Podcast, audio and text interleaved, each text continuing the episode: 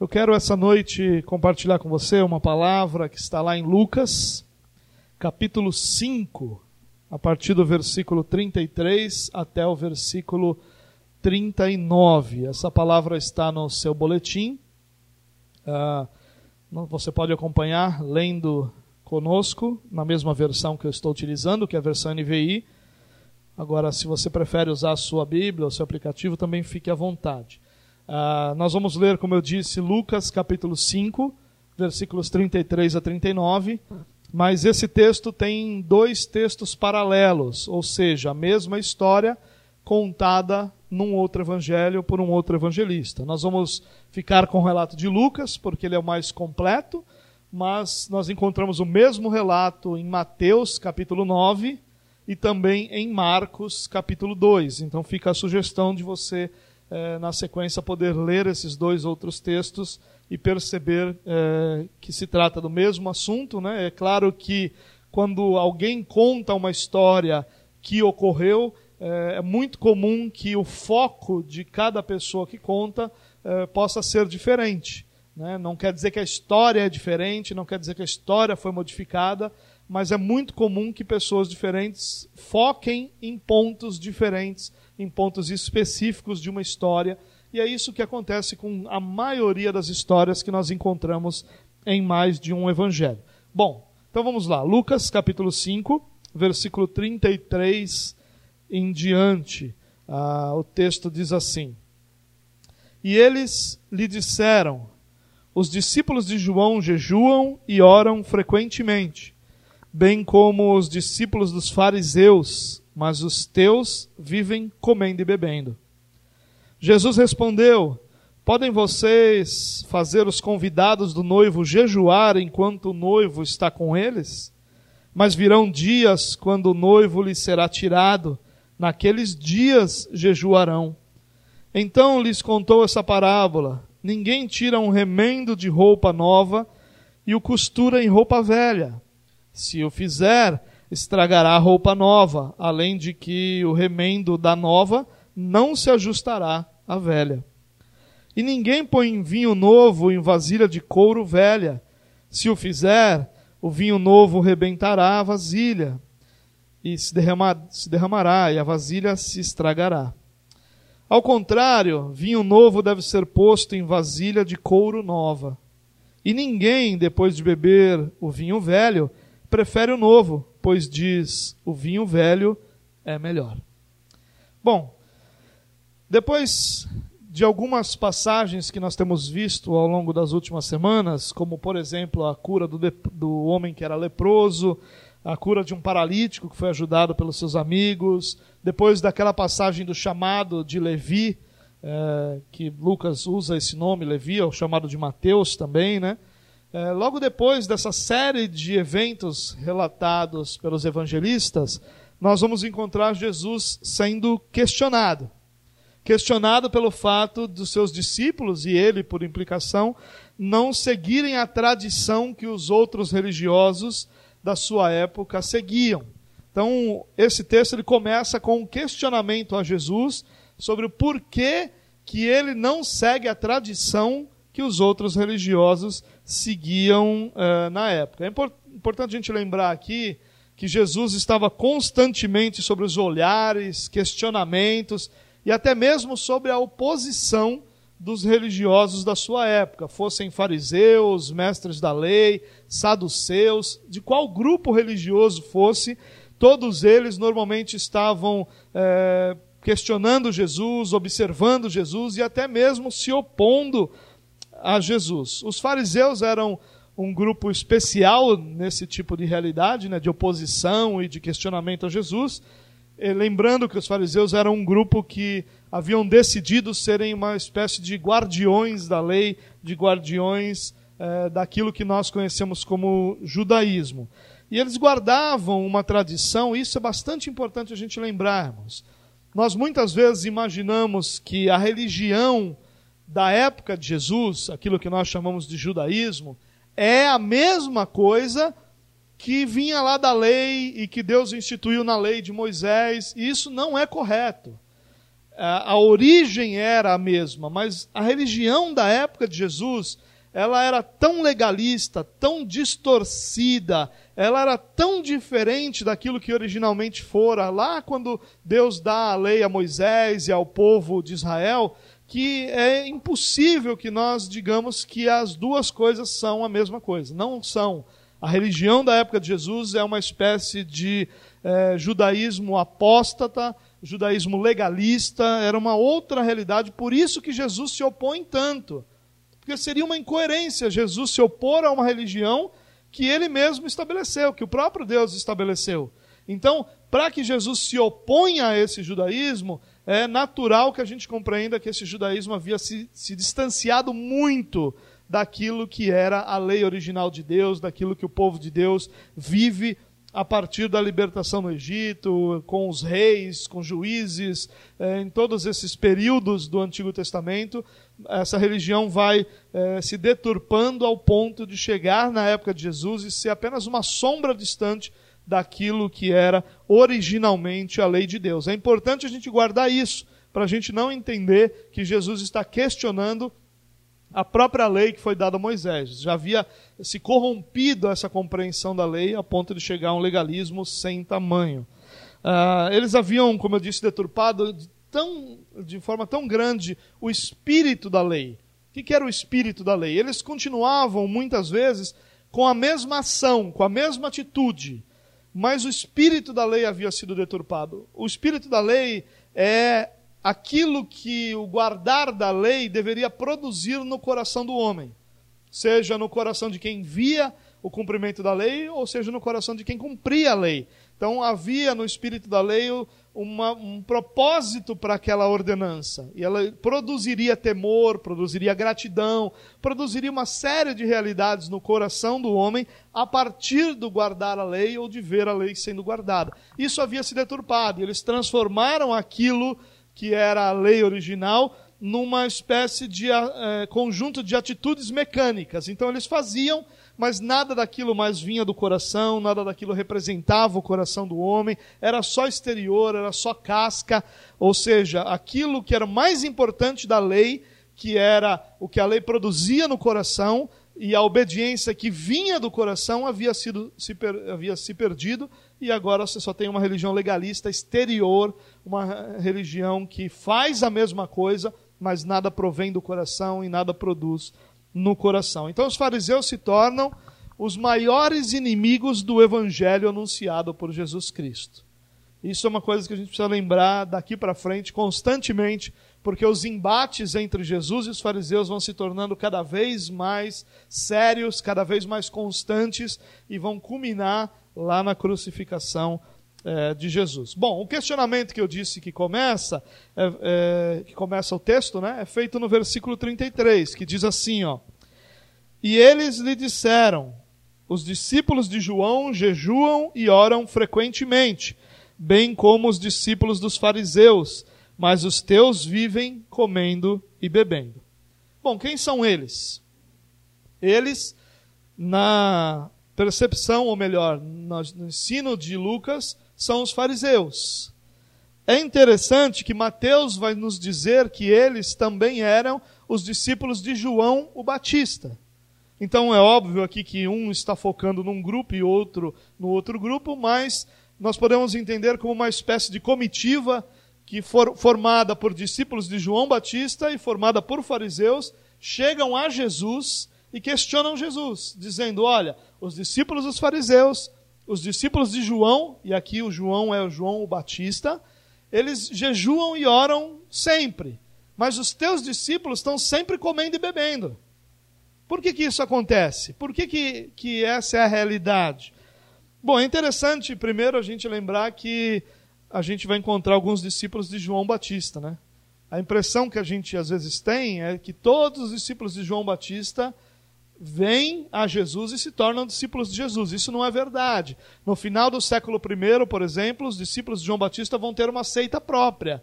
Um grupo dos, dos que eram discípulos de João Batista e seus descendentes que vão formar uma espécie de seita própria.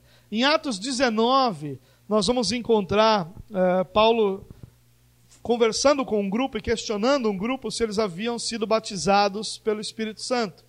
E aí eles vão responder que não, que eles só foram batizados no batismo de João, João o Batista.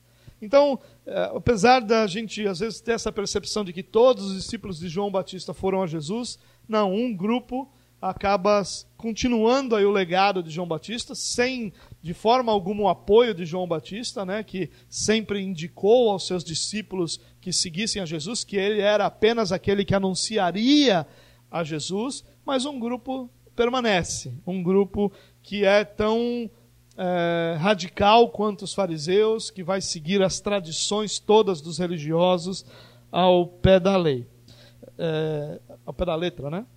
O fato é que questionaram Jesus por causa dos discípulos de João e dos fariseus que jejuavam e oravam frequentemente. Mas os discípulos de Jesus estavam sempre fazendo festa, estavam sempre celebrando, no bom sentido da palavra, tá? Não é um questionamento aí é, de que eles eram festeiros, de que eles não ligavam, não eram sérios, não é isso. Mas é que faltava a esses homens aquela seriedade da lei, na, na visão dos fariseus e dos discípulos de João, que eles deveriam ter. Eles não jejuavam, é, pode perceber que o questionamento é só sobre jejum, não é sobre oração, mas eles não jejuavam como jejuavam a, a tradição. E Jesus está sendo cobrado, e isso é muito interessante, por algo que não está na lei: o jejum. Pelo menos não está na lei do jeito que a tradição deles ensinava. O que, que aconteceu?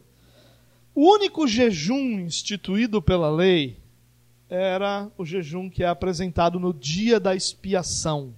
Nós conhecemos mais esse dia como Yom Kippur. É um, uma celebração judaica de humilhação, de arrependimento, é, que vem lá é, da lei. Né? Nós vamos encontrar, por exemplo, em Levítico 16, é, a instituição do dia da expiação. Nesse dia, o sumo sacerdote entrava no Santo dos Santos, um dos locais do tabernáculo e depois do templo, e fazia a expiação dos pecados de todo o povo, ele incluído, e, e, a partir dali todo o povo era perdoado dos seus pecados e o relacionamento com Deus era, e a gente pode usar essa palavra, renovado por mais um ano até o próximo dia da expiação. Nesse dia era um dia de humilhação, era um dia em que o povo iria buscar Deus, era o dia de jejum. É a única vez que a lei vai ordenar o jejum. Mas nós encontramos no Antigo Testamento alguns relatos, diversos relatos, de pessoas que jejuavam. Por diversos motivos e em datas diferentes, não só no dia da expiação. Nós encontramos pessoas que jejuavam pelo seu próprio pecado, até pela intercessão por outras pessoas. Mas esse jejum era sempre voluntário. Era sempre um jejum que era estabelecido não por uma regra exterior, mas por quem jejuava. Então, o jejum ele tinha esses dois elementos no Antigo Testamento. Primeiro, ele era voluntário, né? exceto no dia da, expia, da expiação, o único dia no ano em que era obrigatório. E ele era sempre uma expressão de tristeza, de angústia, de dor. E essa era a realidade. Às vezes existia uma espécie de convocação das autoridades de Israel para o jejum. Algum rei podia convocar o povo, algum sacerdote, algum profeta convocava o povo para se arrepender diante de Deus e para é, jejuar. Mas, de novo, nunca era um elemento obrigatório, era sempre uma realidade voluntária de quem a realizava, exceto, como eu disse, no dia da expiação. Mas o que, que os fariseus fazem? Como eles é, fizeram com basicamente toda a lei, eles vão desenvolvendo uma tradição que vai além da lei. Então a lei que exigia o jejum um único dia no ano, passa agora, pela tradição dos rabinos, a ser realizado esse jejum duas vezes por semana. Então, duas vezes por semana, todo religioso ia jejuar. E aí, então, isso se, forma, se torna uma espécie de demonstração de espiritualidade. E aqueles que não agiam dessa forma são considerados é, deficientes na sua vida com Deus, né, displicentes na sua vida com Deus, para dizer o mínimo. E um, um, fato interessante aqui é que Mar, Marcos diz que os discípulos de João e dos fariseus estavam jejuando. Então, a certeza que a gente tem aqui é que esse questionamento acontece num dia de jejum. Num dia em que os religiosos estavam jejuando, Jesus estava com os seus discípulos celebrando o banquete que foi dado por Mateus na sua conversão. E aí, por isso, Jesus é questionado. Hoje não é dia de você celebrar, hoje não é dia de fazer festa, hoje é dia de jejum. E aí eles vão questionar Jesus com relação a isso. Só para você ter uma ideia da força desse jejum de duas vezes por semana, nós poderíamos lembrar de Lucas 18. Lá em Lucas 18, Jesus vai contar uma parábola sobre dois homens que sobem ao templo para orar. Um era um fariseu e outro era um publicano. E, resumindo a história aqui, uma das frases do fariseu é: Senhor, eu jejuo duas vezes por semana. Então o fariseu usava aquilo como uma autojustificação. Ele chegava diante de Deus e dizia: Senhor, eu sou justo porque eu jejuo duas vezes por semana. Entre outras coisas, o próprio é, fariseu, nessa parábola que Jesus conta, fala de outras ações que ele tem. Mas como o nosso foco aqui nesse questionamento é o jejum, ele vai dizer que jejuava duas vezes por semana. E os fariseus, então, vão se vangloriar de fazer isso e usam isso como uma espécie de justiça própria, que fazia com que eles se tornassem é, aptos a estarem diante de Deus, merecedores do favor de Deus. Bom, como eu disse, eles não são questionados sobre oração, é, fica claro em muitos lugares que Jesus e os seus discípulos oravam constantemente, mas é, Lucas vai colocar a oração e o jejum para ressaltar ainda mais esse legalismo dos judeus. Bom, e é baseado nisso que eu acabei de dizer que os discípulos e o próprio Jesus estão sendo questionados. Eu só quero fazer dois parênteses aqui para não ter nenhuma dúvida sobre essa questão do jejum o foco do, do texto não é o jejum. O foco do, te, do texto é o questionamento e a resposta que Jesus dá. A resposta que Jesus dá não se refere apenas ao jejum, mas se refere a todo o evangelho e a todo o judaísmo. Ela, é, ela amplia para todas as realidades do evangelho e para todas as realidades do judaísmo. Então o foco não é o jejum. Esse não é um texto sobre o jejum. Jesus não está ensinando sobre o jejum. Por isso eu quero fazer dois parênteses, porque a gente não vai focar no jejum, para a gente poder seguir no que o texto realmente diz. Primeiro, a tradição não é necessariamente ruim.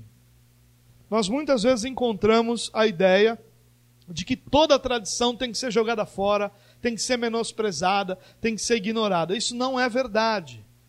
Enquanto a tradição for é, uma forma de expressar verdades de Deus, ela pode, deve ser respeitada e pode ser abraçada como parte da sua vida. O problema aqui é uma tradição que vai acrescentar um peso sobre as pessoas que nunca fez parte da lei de Deus vai exigir das pessoas algo que Deus nunca exigiu. Então, quando você fala, por exemplo, é, para a gente ficar dentro de um dos pontos, você fala do jejum, em que você exige que as pessoas exijam, é, jejuem determinadas vezes num determinado período, você está colocando sobre elas um peso que nunca foi colocado pelo próprio Deus sobre os seus discípulos. Então é isso que Jesus está combatendo. Não é a tradição, mas uma tradição que não faz parte dos princípios e dos valores bíblicos. Isso é importante nós entendermos, porque existem muitas tradições que são é, extremamente valiosas é, para a igreja. Segundo parênteses que eu queria fazer é: Jesus não está pregando contra o jejum. Ele não está fazendo isso. Nós teríamos uma grande dificuldade de encontrar alguém que jejua por 40 dias dizer que o jejum não deve ser feito. Né? Muitas pessoas, por causa desse texto, acabam chegando à conclusão que Jesus está dizendo que o jejum não deve ser feito. Principalmente quando descobrem que só era obrigatório uma vez por ano no dia da expiação. E dizem, ah, então um cristão não deve jejuar. Jesus não está dizendo isso. Ao contrário, nós vamos encontrar em outros textos de Jesus é, ele dizendo é, que o jejum faria parte da vida dos seus discípulos. Por exemplo, nesse mesmo texto que nós lemos, Jesus diz o, diz o quê? Mas virá dias em que eles jejuarão. O noivo vai ser tirado e eles jejuarão. Então vai, vai chegar o dia, Jesus está dizendo, em que eles vão ter que jejuar, em que eles vão jejuar por causa da tristeza e da angústia que vai estar no coração deles. Jesus não está recriminando nem abolindo o jejum. Jesus está abolindo o legalismo, a regra, a obrigatoriedade de fazer isso como uma demonstração de espiritualidade. Isso Jesus está realmente combatendo, mas de forma nenhuma a ação do jejum. Mateus capítulo 6, por exemplo, quando Jesus é, está ensinando aquilo que nós conhecemos como o Sermão do Monte, ele diz assim: ó, quando jejuarem, não mostrem uma aparência triste como a dos hipócritas, como os hipócritas, pois eles mudam a aparência do rosto a fim de que os homens vejam que eles estão jejuando. Eu lhes digo verdadeiramente que eles já receberam sua recompensa. Ao jejuar, ponha óleo sobre a cabeça e lave o rosto. Mateus 6, 16 e 17. Jesus diria isso se ele estivesse dizendo para os cristãos não jejuarem? Não. Por que, que ele diria, ó, quando você jejuar, eu estou falando para você não jejuar, mas quando você jejuar, não tem cabimento. É óbvio que o jejum faz parte do conjunto de ensinamentos de Jesus e faz parte do conjunto de disciplinas espirituais do povo de Deus.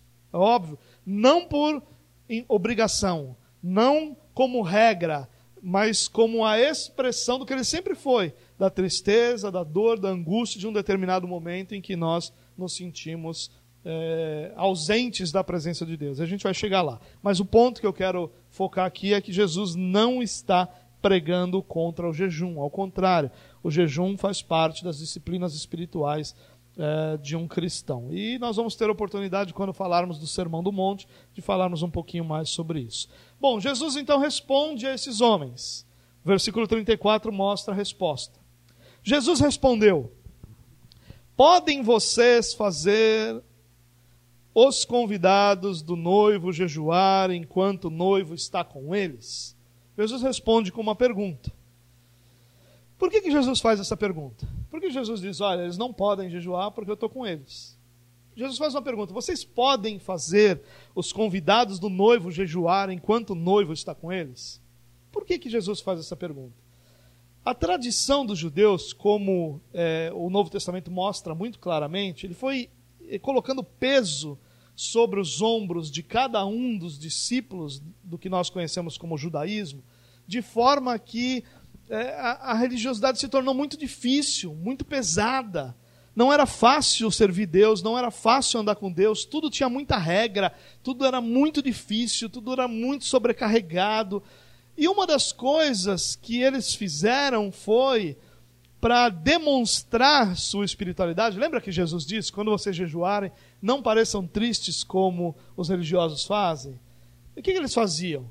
Eles demonstravam aquela cara de derrotado, aparência de derrotado. E aí você ia perguntar: o que está acontecendo com você? Não, meu irmão, estou em jejum, estou jejuando. Pra, olha, que vida espiritual autêntica, que homem de Deus, né? que espiritualidade. Olha como ele está abatido por causa do jejum que ele está fazendo. E Jesus está dizendo: não, não, não, ninguém tem que saber isso. Lava o rosto, passa óleo no cabelo, né, que era a prática daquele momento, e esteja bem, porque só quem tem que saber que você está jejuando é o seu Senhor. Mas eles não faziam para o Senhor, eles faziam para os outros, para que os outros vissem que eles estavam jejuando. E aí, o que, que eles começaram a fazer? A ir nas festas e não comer nas festas. Para demonstrar que a espiritualidade deles era tão grande que o jejum deles era superior ao comer numa festa. E eles faziam isso até em festas de casamento, a ponto de que os mestres da lei, os rabinos judeus, precisaram instituir uma regra de que era proibido jejuar num casamento. Você vê como uma religião se torna tão distorcida a ponto de você ter que criar regulamentos estúpidos como esse. Quem é que não sabe que numa festa é proibido não comer? Ou não é que é proibido, alguém não deveria deixar de comer. A festa é a festa. Você vai ter todos os outros momentos para cumprir essas suas disciplinas espirituais. Mas ali na festa de casamento, não é o momento da disciplina espiritual do jejum, é o momento de celebração com o casal que está celebrando o seu casamento. E aí, então, Jesus pergunta para eles: olha, Vocês podem jejuar quando o noivo está com. Vocês podem fazer os convidados jejuar quando o noivo está com eles? E a resposta seria não. Nós somos proibidos disso, porque as regras da nossa religião proíbem. E aí Jesus diz: então, é exatamente isso. O noivo está com eles, eles não podem jejuar. A resposta de Jesus é essa. Quando o noivo está com seus convidados, a tradição de vocês não permite que se jejue. É exatamente por isso que eles não jejuam, porque o noivo está com eles. E aqui Jesus se apresenta então como noivo, talvez uma das mais belas ilustrações da pessoa de Jesus. Remete ao Antigo Testamento, onde as promessas de restauração futuras falavam sempre de casamento, de Deus que se uniria ao seu povo e de que restauraria o seu povo, de que não deixaria o seu povo como uma noiva abandonada, mas que ela seria resgatada. Então remete aquilo lá e mostra também uma união indissolúvel entre Deus e o seu povo. Há uma declaração muito forte. Quando Jesus diz que ele é o noivo, ele está dizendo algo muito profundo. Ele está dizendo: Olha, eu me uno, eu estou sendo unido ao meu povo para toda eternidade. Não vai existir separação entre Jesus Cristo e o seu povo em momento algum. O povo é unido a Cristo para todo o sempre. Mas nós percebemos também que Jesus está falando para os discípulos de João. Eu não sei se você lembra, mas quando questionam João sobre Jesus estar batizando ou fazendo mais discípulos do que ele, a resposta de João é que a alegria dele era ver o noivo. Era ver que estava tudo bem com o noivo, era ver o noivo chegar e assumir sua posição. E ele diz: Eu não sou o noivo, eu sou aquele que prepara todas as coisas, uma espécie de padrinho para o noivo, para quando o noivo chegue, ele assume, assuma tudo. Ele está dizendo para os discípulos de João: Por que, que vocês estão questionando isso? Eu sou noivo. Enquanto o noivo está aqui, os convidados não podem jejuar e não jejuarão. Jesus está dizendo: o fato de eu estar com os meus discípulos não pode causar a tristeza e a dor que vai gerar o jejum. Ao contrário, a minha presença vai trazer uma alegria tão grande na vida dos discípulos que eles serão incapazes de jejuar enquanto eu estiver com eles. Mas, ele completa a resposta no versículo 35. Mas virão dias em que o noivo lhe será tirado. Naqueles dias jejuarão. Quais são esses dias? nós poderíamos rapidamente imaginar os dias entre a crucificação e a ressurreição de Jesus. Dias de muita dor e angústia para os discípulos, que certamente eles jejuaram e que certamente faz parte do, da expressão que Jesus está usando. E é interessante aqui, só um detalhe, que essa palavra será tirado, ela pode muito bem ser é, interpretada como, ou melhor, traduzida como ser arrancado. Então Jesus está dizendo: vão, vão existir dias em que o noivo será arrancado. E quando o noivo for arrancado, aí sim eles vão ter tristeza e eles vão jejuar. Bom, quais são esses dias? Como eu disse, os dias entre a morte e a ressurreição, certamente vão se encaixar aqui, mas essa compreensão também deve ser de que esses dias são todos os dias entre a morte de Jesus e a sua volta. Esses são os dias em que os discípulos jejuarão. Esses são os dias em que a ausência plena do noivo produzirá muitos momentos de tristeza no coração dos seus discípulos. Os nossos dias, em, dias em que a igreja, o desejo da igreja pela presença plena de Deus, vai levar a igreja a jejuar. Esse jejum é produzido pela tristeza de ainda não se concretizar a promessa da vinda do Senhor Jesus Cristo. Esse é o motivo do nosso jejum em nossos tempos. Nós aguardamos ansiosamente a vinda de Jesus. Nós aguardamos que Jesus venha, cumpra a promessa da sua segunda vinda. E nessa promessa nós sabemos que estaremos com Ele para todo sempre, que haverá uma presença plena de Jesus. Uh, Spurgeon, e foi Spurgeon mesmo, né? é, disse num dos seus sermões o seguinte: ele falando sobre Mateus, falando sobre esse, essa mesma passagem, mas no relato de Mateus, ele diz assim: Nosso Senhor é a nossa alegria, Sua presença é o nosso banquete, sua ausência é o nosso jejum, sombrio e amargo.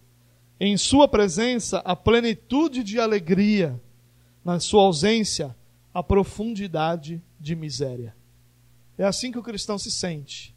Na presença de Jesus, a plenitude de alegria, mas na sua ausência, a profundidade de miséria. Em resumo, o judaísmo da época de Jesus e sua mensagem são mostrados incompatíveis. Não dá para compatibilizar o que Jesus está ensinando sobre o jejum e o que os judeus ou os religiosos entendiam como jejum. Enquanto os judeus vão usar o jejum, o jejum para uma espécie de exaltação pessoal, a mensagem de Jesus é que o jejum seria praticado, praticado por aqueles que desejam a presença plena de Jesus entre eles. Esse é o motivo do jejum cristão. O cristão não jejua para alcançar alguma coisa, não jejua por um voto, não jejua para receber um milagre, para receber alguma coisa. O jejum do cristão, ele é produzido pelo desejo ardente que o cristão tem da presença plena de Jesus sobre a sua vida. Talvez essa seja a razão de tão pouco jejum da igreja em nossos dias, porque é tão pouco esse desejo de que Jesus venha e de que Jesus resgate o seu povo e de que Jesus esteja diante do seu povo para todo sempre. Para essa, para que essa ideia ficasse ainda mais clara, Jesus vai usar algumas ilustrações, né? Lucas vai chamar de parábolas, são algumas ilustrações que Jesus é, vai mencionar. No versículo 36, diz assim: ó, Então lhes contou esta parábola: Ninguém tira remendo de roupa nova e o costura em roupa velha. Se o fizer, estragará a roupa nova, além do que o remendo da nova não se ajustará à velha. Bom, essa é a primeira das histórias, das ilustrações que Jesus conta. O que, que ele está dizendo aqui? Que ninguém vai tirar um remendo de roupa nova para colocar em roupa velha. Se fizer, vai estragar a roupa nova e além do remendo não vai se ajustar na velha. É interessante que um dos outros evangelistas vai dizer o seguinte, que o remendo da roupa nova, ele é um tecido que ainda não encolheu por causa das lavagens. É um tecido novo, que quando for lavado, vai encolher. Então a ideia é, a ideia de Lucas também é de que vai estragar a roupa nova também, porque vai ser inútil usar na velha. Mas também há a ideia seguinte, que o tecido novo vai ser colocado sobre o tecido velho, que já foi encolhido pelas lavagens, e quando houver a lavagem desse tecido, o novo vai encolher e vai aumentar o rasgo do antigo. É isso que Jesus está querendo dizer aqui. Que não dá para usar remendo novo, tecido novo, em tecido velho, em roupa velha. Porque duas coisas vão acontecer.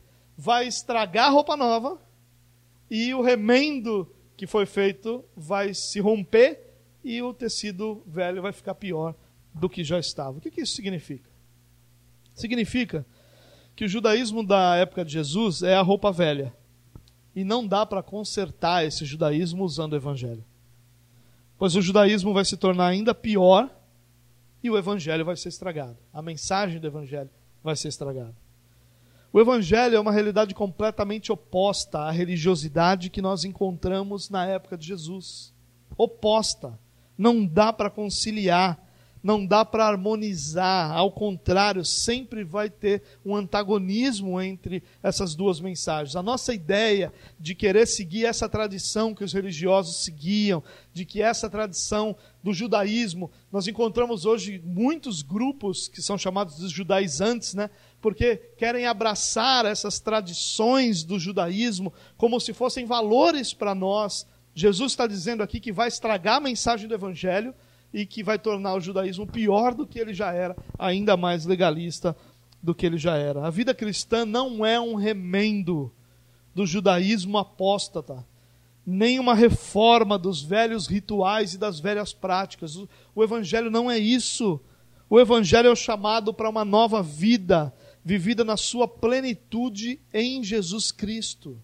Não dá para a gente conciliar qualquer tradição antiga com o Evangelho. O Evangelho exige que todas as tradições religiosas sejam jogadas fora e seja somente o Evangelho abraçado.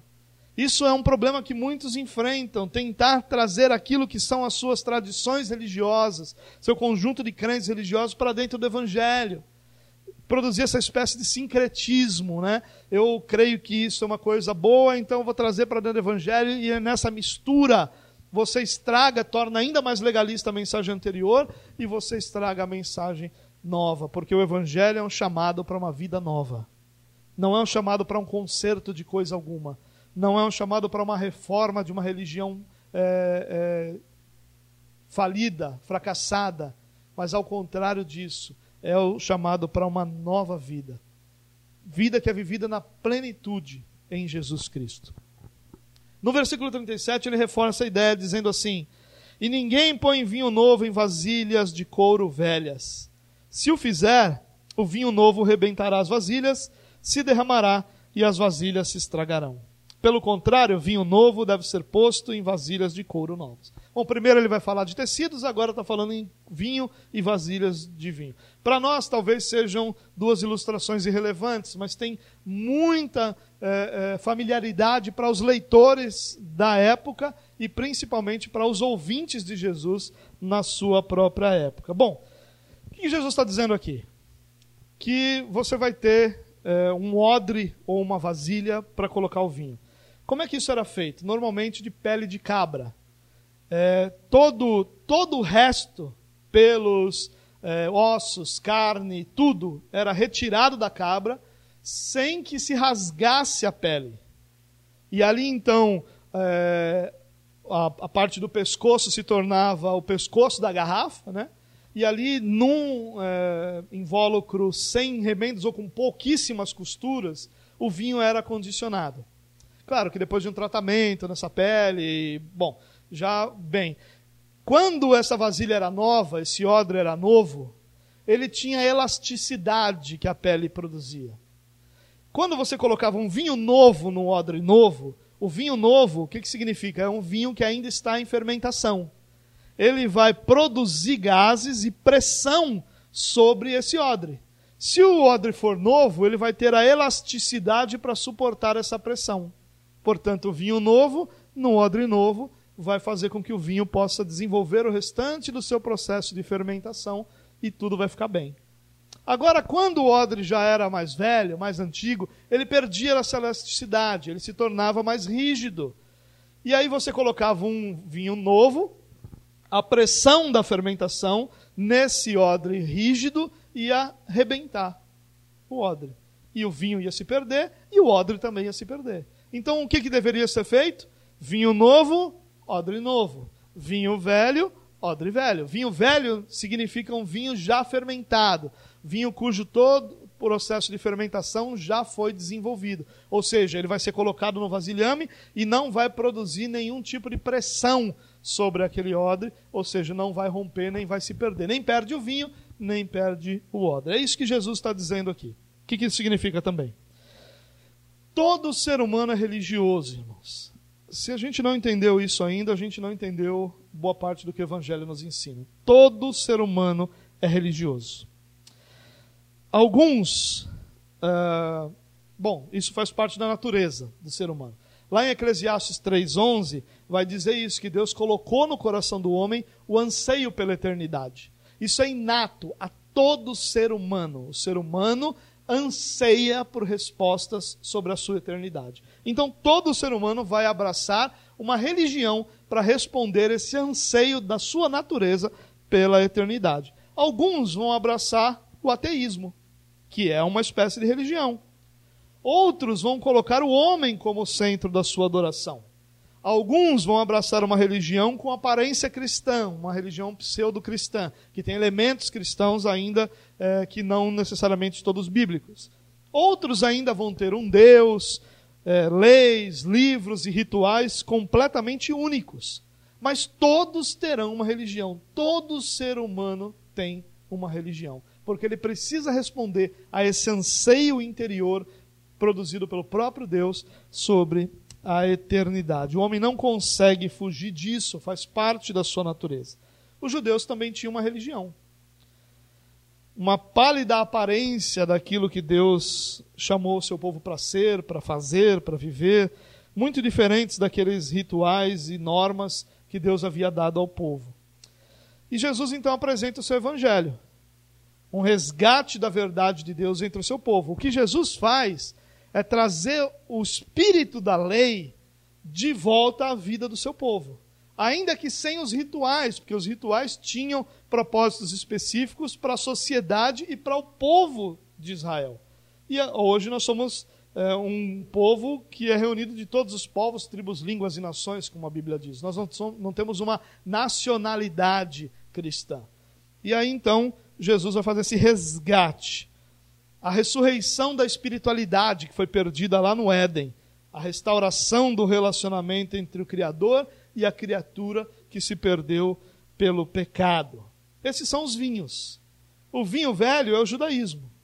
O vinho novo é o evangelho. E os odres? O que, que eles significam? Duas coisas. Os odres significam a estrutura. E isso nos mostra que é impossível que o evangelho seja vivido em estruturas religiosas centradas no homem, como era o judaísmo.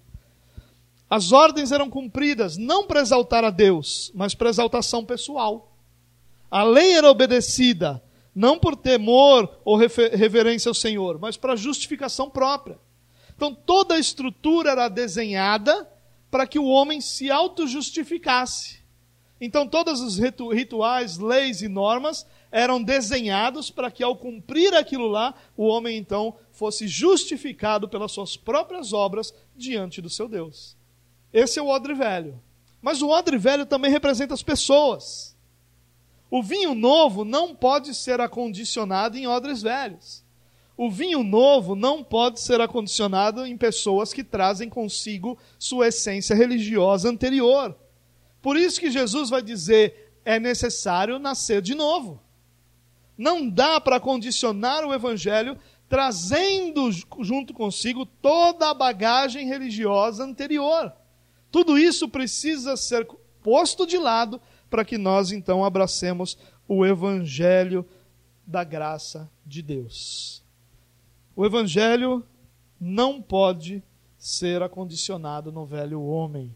O Evangelho é uma jornada onde todos os nossos conceitos religiosos são desconstruídos, para que então a gente possa viver o Evangelho da graça de Deus. Eu disse que todo homem é religioso, mas nem todo homem é espiritual. Não confunda as coisas. Apenas os que nasceram de novo podem sê-lo. Apenas os que nasceram de novo podem viver uma realidade espiritual. O que Jesus está dizendo é que se você tem um conjunto de crenças, princípios, verdades, rituais expressões da sua fé inatas a você, que fazem parte da sua história, que fazem parte da sua natureza, você não pode viver o Evangelho. É isso que Jesus está dizendo. Que toda a sua bagagem religiosa anterior são impedimento para que você viva o Evangelho. É necessário que tudo isso seja posto de lado para que o Evangelho preencha todas as áreas da nossa vida com a verdade que é Jesus Cristo. Nenhuma área da nossa vida pode ser preenchida por Jesus Cristo enquanto ela estiver preenchida por religiosidade. Por isso, toda a nossa bagagem anterior precisa ser descartada para que nós sejamos preenchidos pelo Evangelho de Deus toda tentativa de encaixar o evangelho naquilo que é nossa religiosidade natural. Lembra que eu disse todo homem tem uma religião. Encaixar o evangelho nessa religião produzida pela natureza caída do homem resultará em fracasso. É o que Jesus está dizendo. É o vinho novo no odre velho. Você coloca o vinho novo no odre velho, o odre vai se romper, perdeu a estrutura, perdeu aquilo que era a religiosidade natural. E o vinho, que é novo, que é o evangelho, se perde também. O resultado de tentar acondicionar o evangelho numa religiosidade prévia é frustração, é fracasso. E é isso que muitas pessoas têm experimentado na igreja. Experimentado o fracasso da sua vida espiritual, porque ao invés de acondicionar o evangelho num novo homem, tentam fazer do Evangelho uma união, ou trazer uma unidade entre o Evangelho e os seus conceitos religiosos anteriores. Só para ficar mais claro, Paulo, ele escreve aos Filipenses no capítulo, e no capítulo 3, ele vai dizer o seguinte: preste atenção como é a mesma verdade que eu tenho expressado a você aqui. Se alguém pensa que tem razões para confiar na carne, eu ainda mais.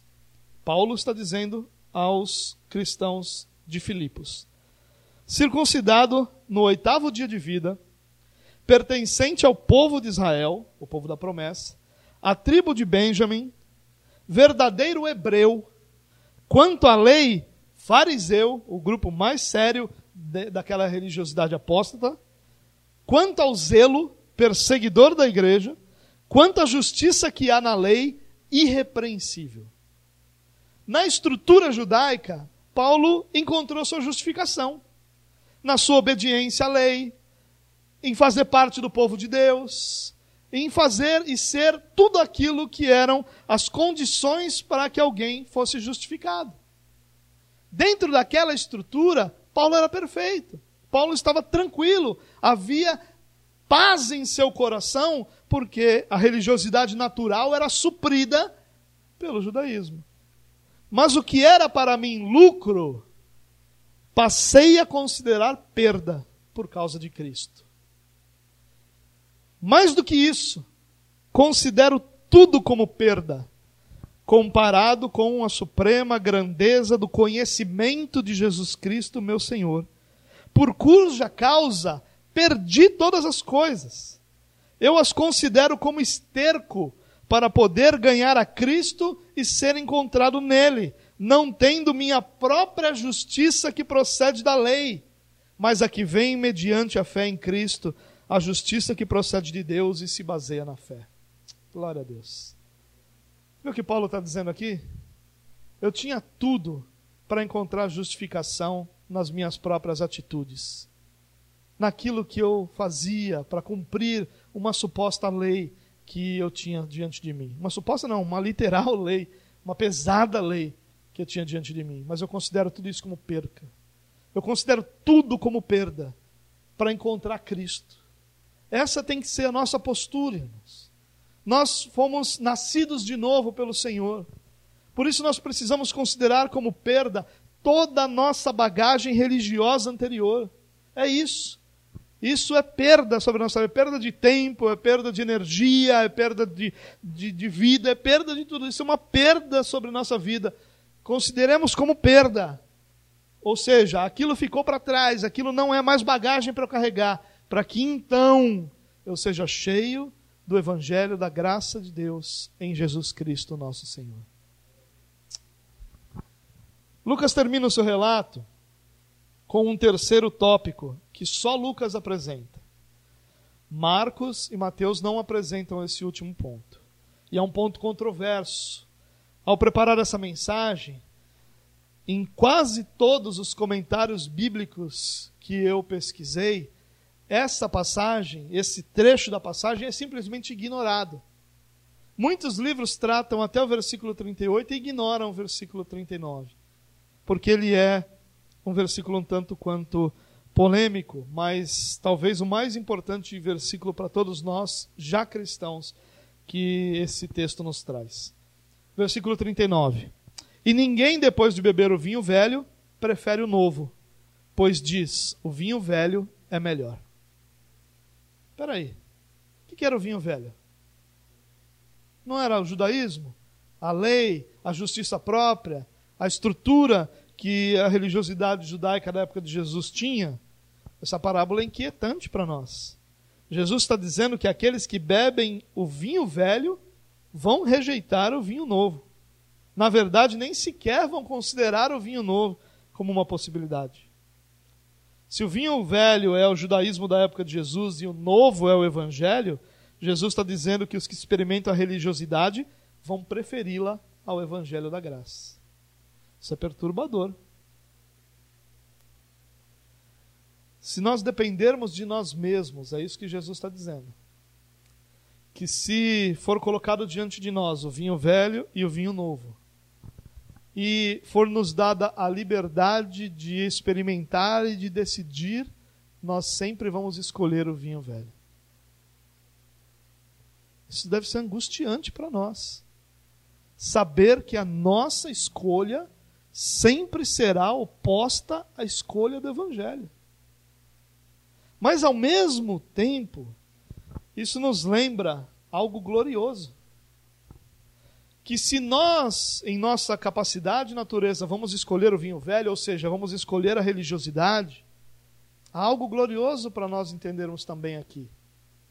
Que a nossa vida em dependência ao Espírito Santo é que vai nos capacitar a beber, não só a beber, mas a escolher, a viver, a receber esse vinho novo sobre nós. É, uma, é um choque de realidade. Como se Jesus estivesse dizendo: olha, agora você entendeu do vinho velho e do vinho novo. Agora você entendeu que não dá para misturar. Agora você entendeu que não dá para usar a estrutura antiga. Agora você entendeu que não dá para usar a pessoa antiga, tem que nascer de novo. Agora você entendeu que o, o remendo vai rasgar, vai estragar, é tudo. Agora você entendeu. Que legal que você entendeu. Mas eu preciso dizer uma coisa para você: você não vai escolher o certo. Você pode compreender. Você pode ter entendido a explicação, ou você não vai escolher o certo, é o que Jesus está dizendo. Na verdade, a maioria dos comentaristas diz que dificilmente os discípulos teriam entendido essas parábolas aqui antes de Jesus é, morrer, ressuscitar, antes do dia de Pentecostes, antes da igreja se iniciar. Dificilmente ficaria claro para compreender isso aqui. Mas ainda assim, Jesus está dizendo que o ser humano, por si só, não vai escolher o vinho novo ele vai escolher o vinho velho. O alerta de Lucas aqui não é para os religiosos, mas para os que já foram chamados à salvação pela graça de Deus. E qual é o alerta? Por que, que Lucas coloca isso no final do seu relato? Por que, que ele quer que a gente lembre? Como ele quer que essa história termine no coração daqueles que já são cristãos? Ele está dizendo para nós: não confie em você mesmo. Não confie. Busque a direção e a ação, a presença do Espírito Santo sobre a sua vida. Desenvolva. O vinho novo é o resgate do relacionamento que se perdeu no pecado. É a restauração da comunhão entre o Criador e a criatura. Viva isso. Porque saber disso apenas não será suficiente para nos livrar da religiosidade. E não é. Quando nós olhamos para a igreja evangélica brasileira, nós encontramos a religiosidade imperando de forma gigantesca. Por quê? Porque nos falta esse lembrete de que nossa dependência para viver o evangelho da graça de Deus está no Espírito Santo de Deus. E quando nós nos afastamos da dependência do Espírito de Deus, e essa dependência do Espírito de Deus é expressa nas nossas rotinas espirituais, na nossa vida de oração, de devoção, de leitura da palavra, de comunhão dos santos, essa leitura, essa, essa vida, essa realidade de estarmos em constante contato com a verdade de Deus, com a presença de Deus, com a igreja de Deus, é que vai produzir em nós essa capacidade de desejarmos o vinho novo, de abraçarmos o vinho novo, de acondicionarmos o vinho novo, de experimentarmos o vinho novo. Nós, se nós nos afastarmos de uma vida de devoção a Deus, nós vamos nos tornar como os fariseus que transformaram algo que deveria ser razão de grande alegria em um ritual insosso fútil, arrogante e perverso. Nossa vida, ela é vivida na dependência do Espírito Santo de Deus. Quando a palavra de Deus nos ensina sobre oração, sobre leitura, seja ela devocional, seja ela em estudo bíblico, quando as Escrituras nos falam sobre comunhão dos santos, quando as Escrituras nos falam sobre serviço ao Senhor, quando as Escrituras nos falam sobre devoção a Deus, elas não estão nos dando uma sugestão, elas estão nos, as Escrituras estão nos dando um alerta. a não ser que nós abracemos essas disciplinas espirituais na dependência do Espírito Santo de Deus, o nosso destino será de religiosos fariseus do século 21. E é isso que nós não queremos. O que nós queremos é o que os discípulos tinham. Uma presença tão intensa de Jesus entre eles, que causava uma alegria tão grandiosa, a ponto de incomodar os outros, por eles não se mostrarem tristes quando deveriam se mostrar tristes. Eles se recusavam a serem tristes porque o mestre, o noivo, estava com eles. O evangelho é libertador mas a religiosidade transforma tudo num fardo pesado e opressor. Por isso, a grande lição dessa, desse trecho para nós não é sobre o jejum, não é sobre como a vasilha de couro é feita, não é sobre como se remenda uma roupa, mas é sobre a nossa dependência do Espírito Santo de Deus. O religioso se torna, alguém se torna religioso, porque ele abandona as disciplinas espirituais e ele passa gradativamente, lentamente, a confiar na sua própria força, a confiar na sua própria capacidade, a confiar no seu próprio conhecimento. Tudo isso é nada diante da necessidade que nós temos de uma vida dependente do Espírito de Deus. Por isso eu quero terminar dizendo uma única coisa. Se você quer experimentar essa alegria que vem do vinho novo, se você quer experimentar essa realidade produzida pelo Evangelho na vida de qualquer um, você precisa compreender a necessidade de nos submetermos e de dependermos plenamente do Espírito Santo de Deus sobre a nossa vida.